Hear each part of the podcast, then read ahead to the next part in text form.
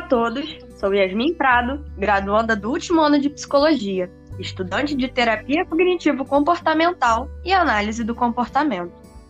Olá, sou Lucas Giovanni, graduando do último ano de Psicologia e estudante de Psicanálise.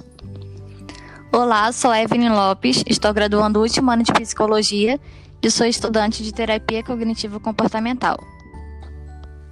O tema desse podcast é Atendimento Psicológico como e onde buscar ajuda, tanto em setores públicos, sociais, privados e até mesmo online.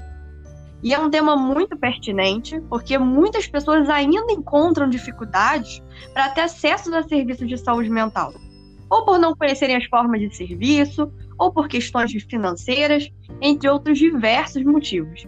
Então, vamos buscar esclarecer de que maneiras você pode conseguir ajuda. Exatamente. E um desses locais é o CAPS, que é o Centro de Atenção Psicossocial, que existe o CAPS 1, 2 e 3, que a diferença é o nível de complexidade desse serviço, que é um serviço público. E são pontos estratégicos da RAPS, que são redes de saúde multidisciplinares, ou seja, é, vários profissionais eles vão trabalhar ali. E ele atua principalmente no atendimento de pessoas com sofrimento psicológico, incluindo necessidades decorrentes de uso de álcool e outras drogas. É, e ele também pode ser espontaneamente procurado ou por encaminhamento. Eles funcionam das 8 às 17 horas e os CAPS 3 funcionam 24 horas. Também vale lembrar que se o seu município não, não tem nenhum CAPS, o atendimento de saúde mental é feito pela atenção básica, que é a principal porta de entrada para o SUS, por meio das unidades básicas de saúde ou postos de saúde. Muito bem colocado, Lucas. E dentre esses, eu queria destacar o CAPS-AD, que é uma unidade especializada em atendimento para dependentes de álcool e outras drogas, atende todas as faixas etárias, funciona diariamente, tanto de modo intensivo, semi-intensivo ou não intensivo. O serviço é prestado 24 horas por dia, é gratuito. O trabalho também é realizado por uma equipe multidisciplinar, ou seja, né, uma equipe composta com vários integrantes de diferentes áreas para trabalhar né, e realizar um único objetivo específico. Muito bom, Yasmin. Além do CAPS-AD, né, a gente tem o CAPSI, que é o Centro de Atenção Psicossocial, que como o próprio nome já diz, ele tem esse foco no atendimento mais a crianças e adolescentes com transtornos mentais já mais graves né, e persistentes, que se dão muitas vezes pelo uso de substâncias psicoativas. Né? E uma coisa que eu acho importante destacar é que o atendimento do CAPSI se dá em cidades ou estados com no mínimo 70 mil habitantes, tendo também toda uma equipe multidisciplinar com diferentes profissionais que tem esse olhar mais humanizado para o indivíduo, né? fazendo ele ter mais autonomia diante da sua vida. Diferente de antigamente, né, nos hospitais psiquiátricos em que os doentes eram tratados com violência. Exatamente, né? E é muito importante destacar que os modelos de atendimento atual são completamente diferentes do modelo antigo. A intenção do antigo era prender as pessoas e até mesmo as maltratavam, né?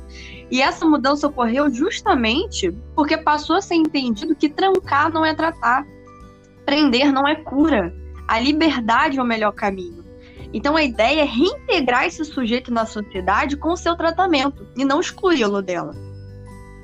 Exatamente, né? E a ideia é que esse sujeito ele possa ir como qualquer outro sujeito vai ao médico quando está com algum problema. Né? Se ele está com algum problema, ele vai ao médico, ele pega a sua medicação, ele volta para sua casa. E assim também tem que ser feito com as pessoas com questões de saúde mental. Né? A prender né, foi visto que não tem nenhum tipo de razão né, psicoterapêutica para isso. Exatamente. E além do CAPS, né, as pessoas também podem recorrer à ajuda por meio de clínicas sociais.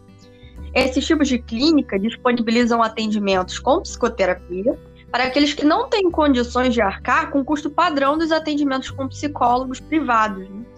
Então, se forma ali uma equipe de profissionais que disponibilizam horários em suas agendas para atender as pessoas numa faixa etária geral, com qualidade de serviço Porém, a única diferença do atendimento é que esse possui um valor mais acessível para as condições de cada um que queira um atendimento.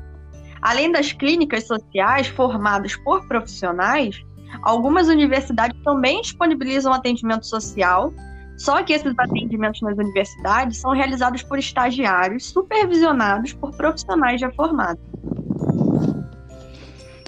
As clínicas sociais são realmente muito importantes, né? Porque a gente não pode esquecer dessa parcela da população que não tem condições de pagar um atendimento particular. E falando agora das clínicas particulares, né, e algumas diferenças com relação à clínica social, é, as particulares elas geralmente têm a sessão de atendimento maior, né, geralmente de uma hora, diferente das pessoas que usam plano de saúde. E além disso, muitas pessoas, né, muitos pacientes que já têm um conhecimento acerca das abordagens da psicologia, já procuram um atendimento pensando em qual seria a melhor abordagem para a necessidade delas, né? E quanto ao valor, isso varia muito de profissional para profissional e muitos flexibilizam dependendo da condição do paciente. Exatamente, né? E é importante ressaltar aqui também que esses atendimentos clínicos também podem ser realizados de forma online. Muitos profissionais já aderiram a essa modalidade, né? E os atendimentos seguem o mesmo modelo que os presenciais. É isso aí. E uma coisa muito importante para a gente pensar também foi o que a Evelyn trouxe, né? Que quando a gente pensa para pensar nessa parcela da população que não tem condições de pagar um atendimento, né? E quando a psicologia veio, né? Ela se tornou muito elitizada, né? Então, é, muitas pessoas não têm condições, né, de, de procurar um psicólogo né? E como consequência disso, né, muitas pessoas não sabem o que é psicologia, o que faz um psicólogo, né? Tem muitas pessoas que se perguntam, o que é um psicólogo vai fazer? Né? E, e, por mais que muitas pessoas achem isso, né, o psicólogo ele não vai trabalhar te dando conselhos ou te dando dicas, né?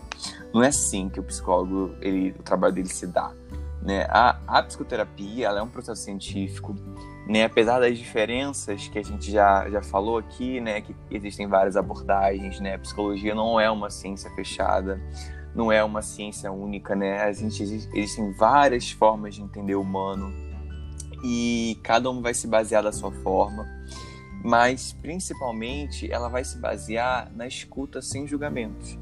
Então, é, e sempre é, valorizando a ética profissional e os direitos de liberdade de escolha de cada sujeito. O psicólogo, ele não vai te dar respostas prontas ou soluções mágicas para os seus problemas. Mas, é, ao lado do paciente, ele trabalha na sua subjetividade, ampliando as possibilidades de escolha do sujeito. E hoje, na atualidade, é, a gente vê muitas pessoas prometendo coisas mágicas, né? Curas mágicas, coisas é, é, desse discurso, né? E toma, toma, é bom que vocês tomem muito cuidado, né, com esses tipos de discursos mágicos que prometem curas, assim.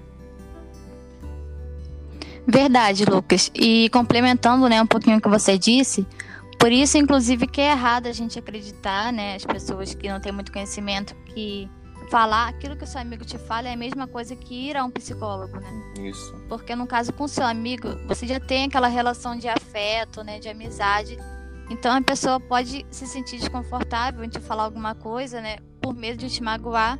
E você muitas vezes também pode não conseguir lidar bem com aquilo por ele ser seu amigo, né?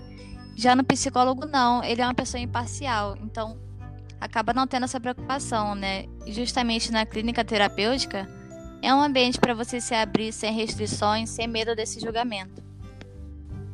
Concordo com vocês. E tem a questão do sigilo também, né? Que ele é sempre mantido ali entre o profissional e o sujeito que procura. É importante que fique bem claro para todos que a saúde mental ela não pode ser negligenciada. Ela é tão importante quanto a saúde física. Logo, o atendimento psicológico também é importante, e é por meio dele que será possível atender uma variedade de demandas para todas as faixas etárias, e pensando nisso, que foram criadas diversas formas de atendimento, como algumas que viemos citando até então. Eu gostaria de agradecer a todos pela atenção. Caso queiram mais informações sobre esse ou outros assuntos, entre em contato conosco. Meu Instagram é psi.yasminprado e meu e-mail é psi.yasminprado.outlook.com.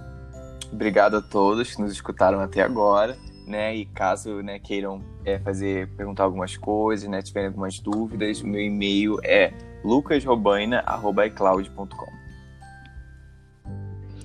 Obrigada a todos que nos escutaram até agora.